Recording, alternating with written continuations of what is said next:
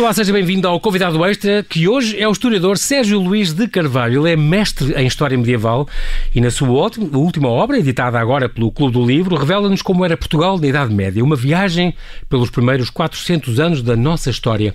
Como é que se vivia? Como é que se amava? Como é que se morria? O que é que se vestia? O que é que se comia? E o que é que não se podia comer? Ou o que é que não se podia vestir? Como é que se viajava? Como é que se amparavam os desvalidos? Quem é que mandava? E como é que as leis eram, faziam cumprir as leis de que é que se tinha medo? Qual era o aspecto das vilas e das casas? Quais eram os hobbies? Que tinham as pessoas na Idade Média. Nestas páginas redescobrimos um Portugal aparentemente perdido nas brumas do tempo, mas que pode ser reencontrado em cada esquina das nossas terras mais antigas e em cada recanto da nossa memória coletiva. E de repente, tudo nos vai parecer familiar, como se o passado nos entrasse subitamente em casa. É um, um efeito secundário, Sérgio, bem-vindo, uh, de, de, ler este teu, este teu livro. Então, bem-vindo e obrigado por ter aceitado este nosso convite, bem-vindo de ah, volta. Obrigado eu, obrigado eu, é sempre um prazer voltar aqui, é sempre um prazer falar contigo. Exatamente, a última vez já foi há 11 anos, portanto vamos agora matar saudades. Contigo há 11 anos, mas eu estive aqui há um ano. Exatamente, exatamente, por causa dos insultos, isso é, falaremos também disso com certeza.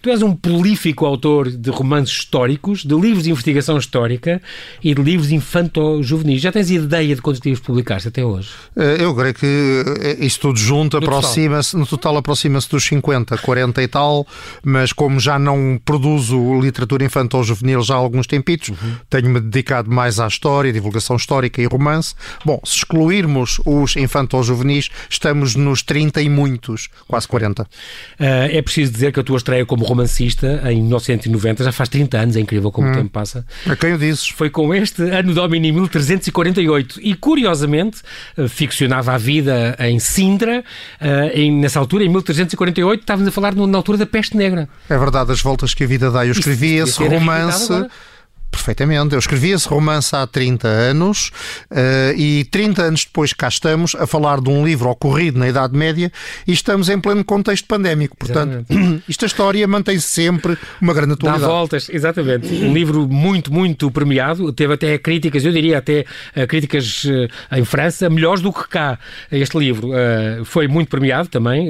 e ah, cá também teve cá o prémio também, Ferreira de Castro, mas depois ganhou o prémio Jean Monnet de literatura europeia e tal. E, e, portanto foi um, foi um livro muito aclamado na altura e foi a tua estreia como, como romancista, o que é sempre muito bom. Tiveste depois, vou passando os livros assim às dezenas, uh, há outro que eu me lembro que é O Caminho dos Reis de Portugal, com o prefácio da, da tua amiga Alice Vieira. É verdade. Muito interessante porque aí contas todas estas curiosidades do estilo Dom Sons I teve 15 filhos, uh, um deles foi o Dom Afonso II que, que, tinha lepra, que o Dom Pedro Cru era gago.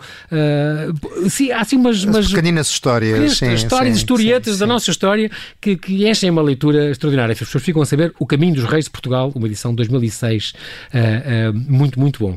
Tiveste também, por exemplo, não muito tempo depois, em 2009, O Destino do Capitão Blanc, uh, uma edição da Planeta, onde, cá está, passado durante a Primeira Guerra Mundial, e aqui voltaste a falar da gripe espanhola, portanto era uma coisa. Voltei a falar da gripe espanhola. Que... Voltaste a falar, quer dizer, falaste da gripe sim, espanhola? Sim, sim, sim, porque a gripe espanhola é, aparece. A gripe espanhola tem uma curiosidade, porque não tem nada a ver com Espanha, dizer. Pois é, é e tu fazes questão de dizer é, isso. É, exatamente. E nasci é nas trincheiras de França exatamente. Tal, por uma questão jornalística. Que... Por uma questão jornalística, isto, eu não posso ser mal dos jornalistas, mas neste caso é verídico. mesmo por uma questão jornalística que se chama gripe espanhola, como agora também há alguns políticos, enfim, que chamam isto um, o vírus da China. Da China também exatamente. não é pacato que o seja sequer, mas, mas de facto sim, a gripe espanhola é verdade, isto parece que nos persegue. Exato. Livro este, livro este, O Destino do Capitão Blanco, um dos romances históricos que tu fizeste, passado durante a, esta Primeira Guerra, onde eu aprendi que até aos anos 20 em Portugal a condução não era como agora. Não, a condução era, era, era pela esquerda. À inglesa. À inglesa. É? À inglesa. Porque isso tem muito a ver com a influência britânica nos nossos, ah. nos nossos transportes, não é? Sim, os comboios ainda uh, Exatamente, esquerda, os é? comboios é? ainda, ainda andam ao contrário, se assim se pode dizer, não é? Uhum. Uh, depois é que, enfim, década de 20 passou tudo para o lado direito. Exatamente.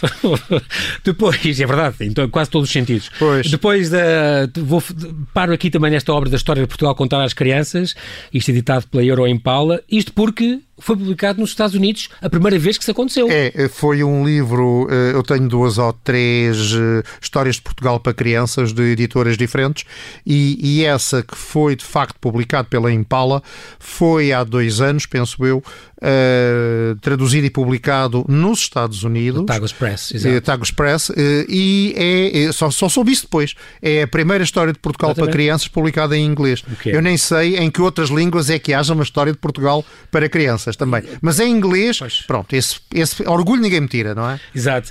Depois foi assim mesmo que aconteceu, continuas também com estes, estes uh, levantar, o, deixar estes mitos, e é sobre isso Idade Média que vamos falar hoje. A última noite em Lisboa, também falas do Salazar, desta altura. Falas depois, tens um, muitos livros sobre as expressões portuguesas nas bocas do mundo. Um, é um tema também que tu gostas muito e que já há mais de 10 anos Sim. escreves sobre isso. Mas sobre isso, isso merecerá uma conversa à parte. Nós um, hoje estamos mais centrado, claro, eh, centrados na, na, na, Idade Média e é sobre isso que vamos falar neste, neste teu livro. Uma última referência a este O Rinoceronte do Rei, uma edição do Clube do Autor, onde um, falas do tal Ganda, deste, deste Ganda, rinoceronte. Sim, sim, que, sim, que, que... que, foi o primeiro rinoceronte a chegar à Europa. Ele veio para Portugal, enviado pelo Afonso de Albuquerque, que lhe tinha sido dado. Bom, enfim, é uma história absolutamente mirabolesca. Sim, a história é mirabolesca de uma ponta à outra. É um com o pobre do animal. Uh, coitada, a história não começou, não começou mal, mas não acabou bem. Portanto, Exatamente. Uh, enfim. Isso também é outra história do Eu só estou à espera, agora nós vamos fazer um pequeno intervalo, uh, Sérgio, estou à espera que um dia também tu avances para, para contar a história do, do ano, do, do elefante albino. Que é anterior, sim, sim, são dois que, bichos. Que deram ao mesmo rei, portanto, uh, sim, sim. depois foi oferecido o mesmo rei, foram ambos para Roma, o ano chegou lá, o rinoceronte esse chegou vivo. Não, esse chegou vivo. O rinoceronte já chegou empalhado. Sim, chegou uh, supostamente empalhado, também não é muito certo, okay. mas tem um ponto em comum, além de terem sido enviados ambos de Lisboa para o Vaticano, é que ambos surgem retratados no mesmo painel pelo Rafael, ah. no Palácio Apostólico em Roma. Incrível. Além da gravura do, do Dürer, que tem o, que Sim, tem o rinoceronte. que é a primeira imagem global da Europa, é, que é uma coisa e, extraordinária. E eu, quando vem cá estrangeiros e os leva a Belém, uh, levo-os sempre à Torre de Belém, ah, ver tá aquela mísula. do, é a tá primeira lá. escultura do lá. rinoceronte que tá, tá, tá, é impressionante. Bom, nós aqui vamos fazer um, um brevíssimo intervalo, já voltamos a conversar. Até já, Sérgio.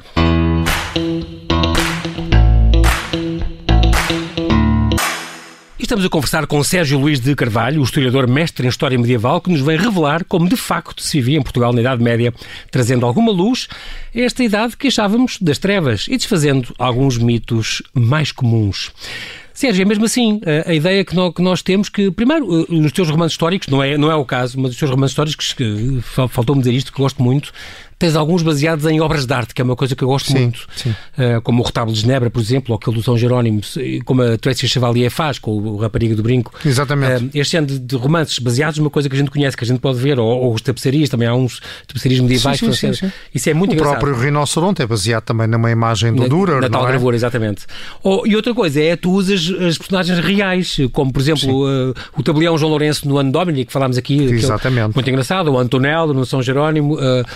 Usas também, gostas de pegar nas, nas, personagens reais que existiram mesmo e depois no fim explicas sim, sim, sim. existiu. O que, o que é, por vezes é um bocado complicado porque nós temos que, temos que fazer sempre duas coisas quando pegamos uma personagem real, que é não fazer batota, não aldrabar, portanto, tentar respeitar aquilo que foi a personagem, sobretudo naquilo que não sabemos. Exatamente. Nós temos os dados históricos. Bem, também digo, se a personagem tiver demasiados dados, isso aí é pior, porque se tiver umas zonas de sombra que não conhecemos, aí a nossa manipulação Exatamente. respeitosa, eh, respeitando a personagem, Pode é mais fácil. Exato. Mas temos sempre que manter uma fidelidade àquilo que a personagem é ou em relação àquilo que nós pensamos que ela seja. Exato. O que nos leva mais uma vez também à, à história, porque quando nós estamos a escrever história, seja história ficção, seja história história, há certas margens que não podemos passar. Por exemplo, num romance histórico sobre a Idade Média, não posso pôr um uma personagem a comer batatas, porque por isso simplesmente não havia, não havia batatas. Altura, não é? Portanto, um, isto aproxima muito. Claro, exatamente.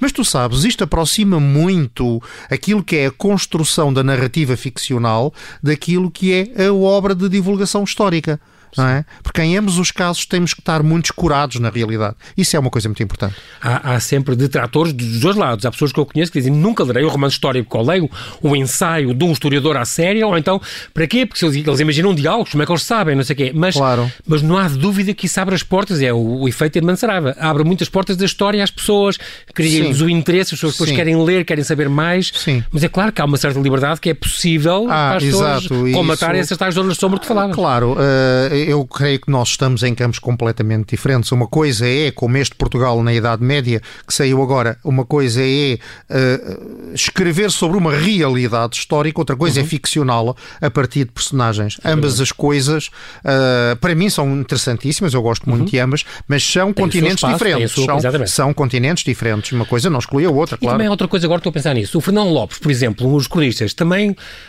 usamos isso como, como uma fonte histórica, mas ele também aldrabava muito, também inventava muito, também procurava fazer valer. Sim, sim. Era o, o rei acontece, e a corte e tinha que dizer bem, não é? com todas as fontes, João Paulo. Com todas as fontes, com tu rigor, tens sempre rigor. que partir do princípio que tu estás primeiro perante uma interpretação e uma narrativa Exatamente. do cronista tem condicionantes. Claro. Por um lado, ele pode, deliberada ou sem ser deliberado. Ele era pago ele para dizer pode, bem. Exato, não... é, é, sim. Mais ou menos. Se bem é? que o Fernão Lopes nem sempre se tão bem pois. como isso. Mas enfim, isso, era, isso, são outros, isso é outros 500. Exato. Mas, por um lado, o, o narrador, por um lado, pode, pode mentir.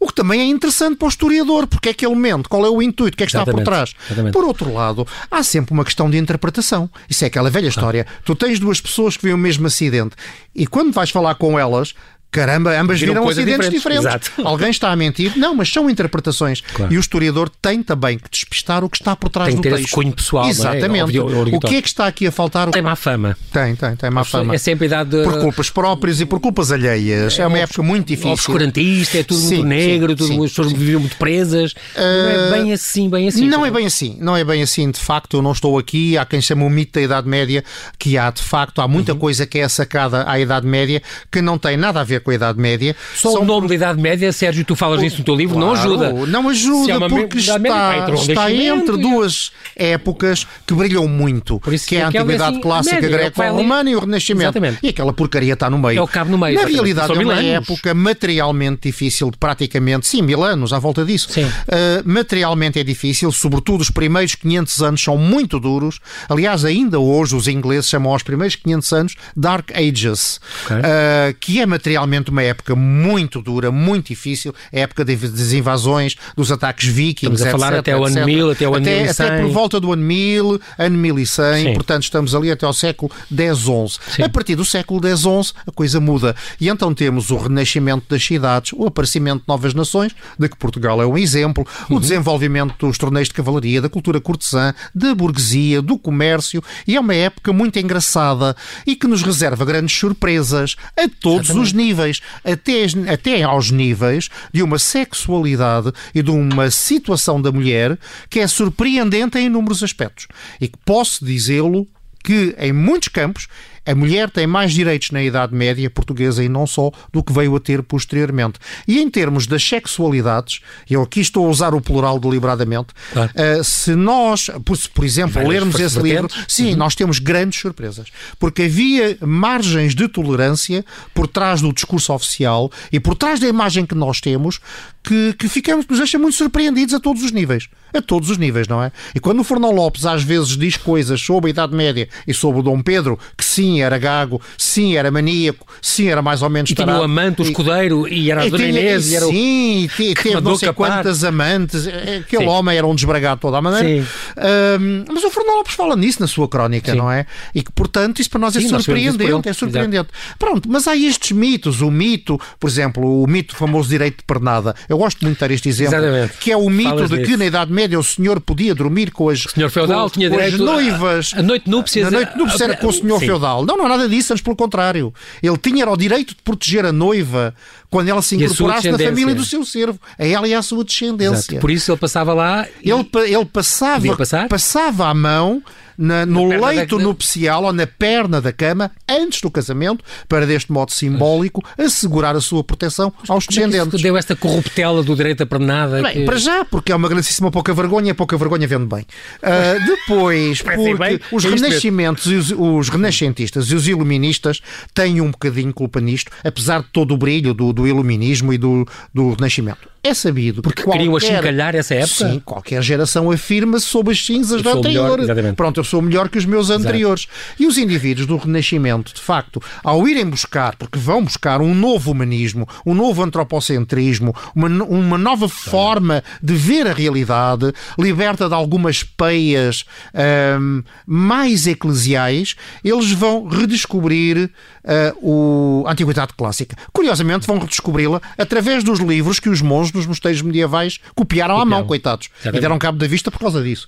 Ora bem, e, e portanto, eles vão forjar um mito, uh, ou melhor, eles vão exagerar os aspectos mais negativos da Idade Média como forma de se salientarem. Pois. Todavia, nós sabemos que em termos de guerras, por exemplo, houve mais guerras posteriormente do que na Idade Média. O período áureo da Inquisição não é na Idade Média, não, é, é a partir do século XVI e XVII. Portanto, a esse respeito, temos de ter alguma calma. É uma época dura, é, é uma época difícil, é, mas muito daquilo que lhe é sacado já vinha de trás e continuou. Há muito mais mitos. O asseio, por exemplo, temos que lembrar que não havia água canalizada, portanto, não, não é que as pessoas gostassem de ser porcas. Não, é, isto é, é, é, eu espero que o nosso ouvinte não passe por isto, mas se por acaso o nosso ouvinte tiver 15 dias sem água canalizada, eu garanto-lhe que tomar ducho todos os dias é um sacrifício, não é? Exato. Não, o que sucede é que de facto era uma época que, em termos logísticos, tinha grandes dificuldades. Era uma época dura e difícil. Estradas Todavia, sim, claro, claro, sem dúvida nenhuma. Uhum. Coisa que continuou também posteriormente. Todavia, é verdade que não havia o horror da água, o nojo da água que veio a acontecer, por exemplo, durante o absolutismo. E se as pessoas virem, e nisto eu gosto muito de citar bons filmes, porque as pessoas podem ver, como dizia o Fernão Lopes, claramente visto. Se as pessoas virem um filme fabuloso chamado uh, uh, Tomada do Poder por Luís XIV, que é um filme francês já com uns aninhos, aí é que se vai ver o que é o nojo da água. Aquela gente não tomava banho Mesmo. e é, debaixo daquelas perucas nem queiram saber, Os não é? Claro.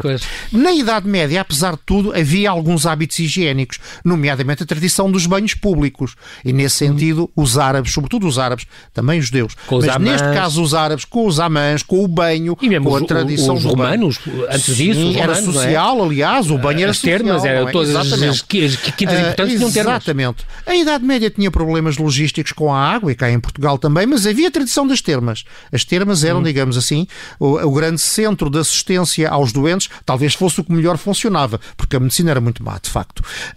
Um, e, portanto, há ali coisas Mas no teu livro, após da medicina, além de falas das sangrias, aquelas coisas sim, pronto, sim, que faziam sim, incríveis, mas falas, tens lá, por exemplo, operações às cataratas. Sim, sim, sim. Do século XII, século XIII, o que é isto? Operações às cataratas uh, e, e, os faziam partos, operações às é cataratas, é sim. Uh, claro que o problema é que, tirando isso, a medicina de facto não. As hemorroidas também, também fez. Sim, sim, sim. sim operava-se na Operava-se, operava-se desde que o doente tivesse quieto, que se é capaz de ser mais tal, difícil. Ortopedia, ou endireitar membros, Que talvez fosse aquilo que eles eram, eram menos maus, porque, como, enfim, os feridos de guerra propiciavam Exatamente. esse tipo de coisa. Eles tentavam, membros, claro, eles claro. tentavam em termos médicos, a assistência era muito ativa, a assistência era muito forte, a assistência aos pobres e aos desvalidos era muito forte, porque baseava-se na caridade cristã, era dever de cristão. Ou seja, uh, se um cristão não auxiliava em termos assistenciais os seus irmãos, a vergonha caía sobre ele, não caía sobre os pobres, não caía sobre os desvalidos. Aquilo era uma sociedade caritativa. Ok. Muito bem. Um, que género de hobbies é que tinham na Idade Média? Como é que eles se divertiam? Eles, enfim. Nestes 400 anos que estamos a falar. Eh, as suas festividades eh, tinham a ver, sobretudo, com períodos de festa religiosa. A romaria, a procissão, a peregrinação. Eh, depois havia danças, que é um capítulo. Os circos muito... e os saltimbancos. E saltimbancos, sim. A noção de circo, enfim, não lhe vamos chamar tá assim. Tá mas havia o saltimbanco, havia aqueles que corriam as vilas, corriam as okay. aldeias, bah, sobretudo mais as vilas. Os trovadores, o... é dentro também, da cultura é? cortesã, portanto, nós sim. temos aqui várias camadas. Okay. Quando falamos de cultura cortesã, estamos a falar dos trovadores, com as suas cantigas de amigo, de Mas amor, é uma, de mal dizer. Um nível mais elevado. Mais elite, sim. Okay. E, e, e ficamos menos, surpreendidos com a linguagem desbragada daquela gente. Sim. Uh, ao nível popular. O Vicente as... dá, dá, dá, uns toques também. Na... Uh, pior. Muito pior, amigo. Tu vê uh, algumas cantigas. O Vicente é matriz a Calcutá ao pé do sim. que. Ah, sim, sem dúvida, sem dúvida. nós temos aí cantigas de, de descarne e de mal dizer, que, enfim, nós não podemos aquilo. Que é abaixo do Bocage, sim, ok. Muito abaixo do Bocage, aquilo era completamente chulo, realmente. Mas, assim, mas, mas com imensa mais, piada, mais é, impossível básicas, um tipo, que é, que... é impossível um tipo não se rir daquilo. A nível mais básico, havia representações teatrais, havia bodos, okay.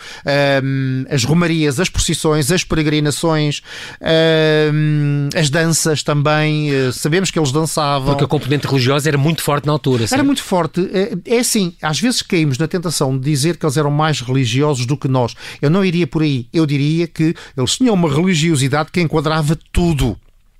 Toda okay. a sua visão do mundo era uma visão baseada na religião. Todavia, isso permitia-lhes também ter umas liberalidades e umas liberdades em relação à religião que hoje nos uh, escandalizariam. Por exemplo, a Igreja a igreja, espaço da igreja, hum. era um espaço sagrado, mas também era um espaço muitas vezes de diversão. Aquela gente brincava, divertia-se dentro da igreja, uh, dançava, cantava dentro da igreja, reunia dentro da igreja com espaços de sociabilidade que hoje nos surpreenderiam bastante.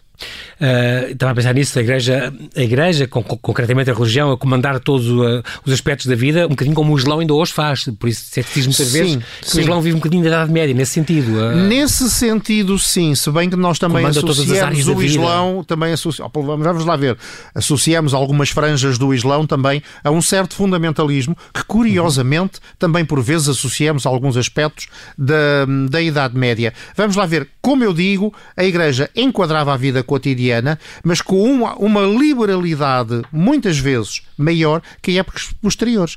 Por exemplo, nós convivíamos em tolerância, eu sei que a palavra tolerância é uma palavra complicada, hum. mas vivíamos em tolerância com os nossos muçulmanos, com os nossos mouros Sim. e com os nossos judeus. Uh, e a expulsão de mouros e de judeus em Portugal são, é posterior. O édito de expulsão é de 1496, Dom Manuel tenta tudo para que eles fiquem, é, forçando inclusivamente tem muito o a ver com, com a, as ordens um bocadinho dos reis, dos reis católicos. E... Tem tudo só a ver é? com interesses geopolíticos. Uh, ele necessita... Porque por ele eu acho que ele não faria não, isso. Não, não, de todo, de todo. O Manuel não queria que eles saíssem. Não, não queria que eles saíssem. Simplesmente por uma questão de política internacional, ele tem que os expulsar, mas depois não quer que eles saiam, quer que eles fiquem. E então causa ali um problema que, que de facto não se vai resolver. E é um erro, um dos grandes erros da história portuguesa, é precisamente essa situação, primeiro o édito de expulsão e depois a situação mal resolvida. Mas na Idade Média eles estão aí. Os reis de Portugal tinham imensos conselheiros judeus. Sim. Estás a ver? E médicos. E, e médicos, sim, assim. Porque a medicina era eram... fraca, mas ainda assim, os uhum. poucos médicos que eram menos maus acabavam por ser alguns médicos judeus e alguns tratados médicos muçulmanos, que nessa altura os muçulmanos estavam de facto com uma cultura, uma civilização Exatamente. muito avançada. Muito avançada. Um, e há também outro, outros mitos, por exemplo, a questão das bruxas. Em Portugal, das bruxas, em Portugal nunca. Nunca se queimou nenhuma bruxa. Nunca não, não, não, todo. É, é, é, uma coisa engraçada. Um, a Inquisição, de e facto. E mesmo as do Salem a Inglaterra. É muito posterior. Uh, foram 30 e foram enforcadas, nem sequer foram queimadas. Século 1600 e tal, é, muito depois disto. Uh, a questão da bruxaria, uh, em Portugal, de facto, houve processos lá está, são posteriores. Uhum. Houve processos inquisitoriais sobre feitiçaria, uh, mesmo na Idade Média houve, uh, claro que a bruxaria era, era reprimida, uhum. mas não se conhece nenhum caso de uma bruxa que fosse, que fosse presa, que fosse torturada ou que fosse sequer queimada, isso de todo. Uhum. Não, em Portugal isso não existiu. E mesmo em relação uh, a desvios sexuais, e agora estou a falar do caso concreto da homossexualidade, uhum. na Idade Média também, que se saiba em Portugal, eu posso estar a elaborar num erro, mas de, segundo aquilo do, que eu sei, do, não houve de facto, não houve de facto perseguições, uh, processos de, não, não houve processos documentados. Uh, houve de facto com a Inquisição posteriormente houve processos e houve algumas mortes bem poucas. Isso é posterior, isso já vem depois do Dom João III que, que trouxe, ah, sim, é? sim, sim, sim, é já tudo é posterior. É, estamos sim. a falar do final da primeira. O que é que diferencia, Sérgio, a, a, a nossa Idade Média do resto da Europa, da Idade Média Europeia? Em termos gerais, o feudalismo aqui foi mais fraco. Portanto, aquele feudalismo forte norte, que é o modelo francês. francês. Sim, sim, é o modelo francês. Aqui foi um pouco mais fraco. Foi um pouco mais fraco por um motivo muito simples. É que, como nós tínhamos uma guerra de reconquista, nós tínhamos a reconquista cristã, tínhamos de ter um chefe um chefe eh, mais ou menos indiscutível. E esse uhum. chefe era o rei. Portanto, o papel do rei como uh, condutor de homens em guerra uh, fazia com que o seu poder nunca fosse tão uh, rebaixado ou reduzido como, por exemplo, em França. E o rei manteve sempre ali, uh, apesar de termos em Portugal, há uma velha discussão saber se há ou não feudalismo em Portugal, e são outras coisas, Sim. mas houve ali de facto senhorialismo, havia senhores muito fortes e muito poderosos, com grandes prerrogativas, com pequenos exércitos semi-privados, é verdade, mas nós não podemos dizer que em Portugal Como o assim? rei tivesse perdido de algum modo o controle da situação ou de certas partes do território. Somos Essa anões, é somos anões aos ombros de gigantes que é uma expressão de um historiador inglês para o período posterior, ou seja, a partir do século XV, ainda dentro da Idade Média Portuguesa, quando Portugal sai da sua fronteira uh, para ir, uh, entre aspas, conquistar Esta frase é do século XII, é impressionante. As pessoas Sim, pensam que é uma coisa do... Repara, do, do, do, Portugal, quando faz a expansão... Não, é? não, Portugal, quando faz a expansão, tinha um milhão, um milhão de habitantes. Um milhão de habitantes, quer dizer, isto é uma coisa sim. perfeitamente incompreensível. Fazer-se o império que se fez com um milhão de pessoas à, à partida, não é? E de facto ocuparam-se muitas zonas. Por isso é que se compreende que muitas vezes não houvesse uma política de ocupação do território, mas só de pontos na costa, porque, porque não era possível, não havia gente, não é? Exatamente. Uh, o que é que nós estamos mesmo a terminar, Sérgio? Este estudo que fizeste aprofundado e que, aliás, tens feito de, já há décadas da, da Idade Média, para construir este livro e com estas. Eh, trazendo um bocadinho de luzes a é, é esta época que as pessoas acham de trevas ainda, o que é que mais surpreendeu? Ao ver isto, que é que tu dizes? Epa, isto, isto foi um grande choque. Eu não, não fazia ideia que a Idade Média uh, se fazia não, isto. Vamos lá ou ver. já gostavam disto? Ou... Se, não, não, não, não houve grandes surpresas, porque isto, enfim, eu digo-me à história desde os 18 anos, eu tenho 61, enfim, digamos, uma blaga, um 61, mas um grupinho de 60. Agora, uh, eu digo-me à história desde os 18, digo-me à, à Idade Média desde e, os meus 20 e poucos. Não, não... não, não houve surpresas, não te vou dizer que tenha havido surpresas. Uh, aquilo que eu fiz foi este meu percurso de, enfim, quase 40 anos ou mais de dedicar-me à história e 30 e tal anos de dedicar-me à Idade Média, aquilo que eu fiz foi uma síntese. Uma Sim. síntese sedimentada em muitos historiadores, que eu tenho o prazer e a honra de citar no, fim. no final, claro. claro muito, é incontornável. Devo dizer também que o livro está muito ilustrado, que também é curioso, tem, sim, tem muitas sim, imagens sim, lá e sim. Uh, não, não posso dizer que tenha havido grandes surpresas. Eu creio que o leitor vai ter grandes surpresas surpresas quando, por exemplo, eu digo o que é que as mulheres podiam fazer em caso, no caso de serem violadas. Que se calhar vão achar que havia uma legislação mais moderna do que hoje e mais protetora das mulheres do que hoje. O que é que as pessoas comiam, o que é que não podiam vestir, uh, como é que as leis eram feitas, como é que se viajava.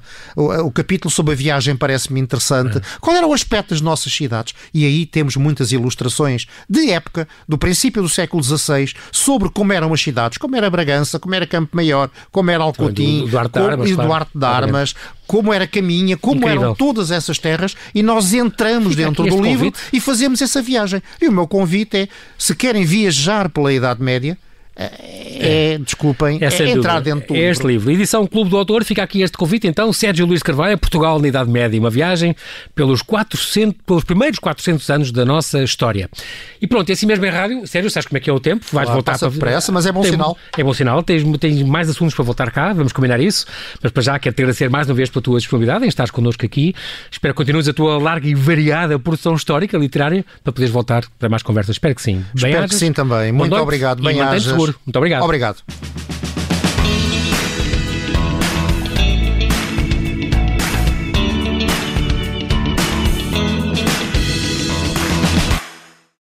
Obrigada por ter ouvido este podcast. Se gostou, pode subscrevê-lo, pode partilhá-lo e também pode ouvir a Rádio Observador online em 98.7 em Lisboa e em 98.4 no Porto.